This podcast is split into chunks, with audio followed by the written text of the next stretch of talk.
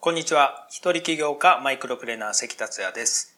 ゼロから億を稼ぐマイクロプレーナー思考をテーマに3分でわかる音声をお届けします。いつも聞いてくださりありがとうございます。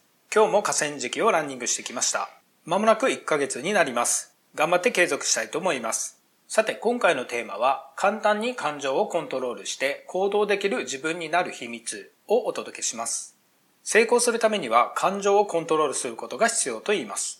例えば、成功を目指してやる気になっていたのに、ネガティブな話を聞かされて自分までネガティブになってしまった。それで結局先に進むのはやめてしまった。これでは成功できるはずがないですもんね。感情を表す有名な言葉に喜怒哀楽があります。文字のごとく、喜びと怒りと悲しみと楽しみ。人間の4つの感情を表します。なんだか感情って単純に見えます。でも人の感情って複雑ですよね。例えば嬉しいことがあった時人は喜びます。でも、ただ喜びだけの感情がそこにあるかというとそうではありません。喜びを感じながら裏では悲しみを感じる場合もあります。また、喜んでいたら周りの人に馬鹿にされてしまい怒りを感じてしまったとなる場合もあります。このように感情は複雑に絡み合っています。最終的に成功するために必要なのは行動です。感情に揺さぶられず、決めたことを淡々とやることが成功の秘訣です。とはいえ、感情のコントロールは難しいですよね。分かっていてもなかなかできないのが人間です。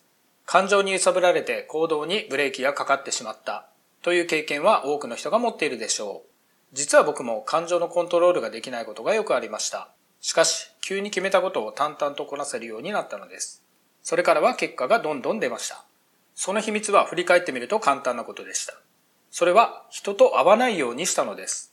感情を揺さぶられる原因のほとんどは人間関係です。ネガティブな人や良くない意味で価値観が違う人と接していると自分までネガティブになってしまったり、やる気を失ってしまったりという経験はあなたもお持ちだと思います。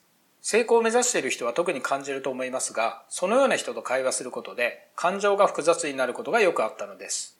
当時の僕は自宅でインターネットを使って生活できるようになることを目標にしていたこともあり、人に会わずに稼げるビジネスができたのは幸運でした。なお、孤独については75回目の音声、進んで孤独になる者が成功する、孤独力を磨く3ステップを参考にされてください。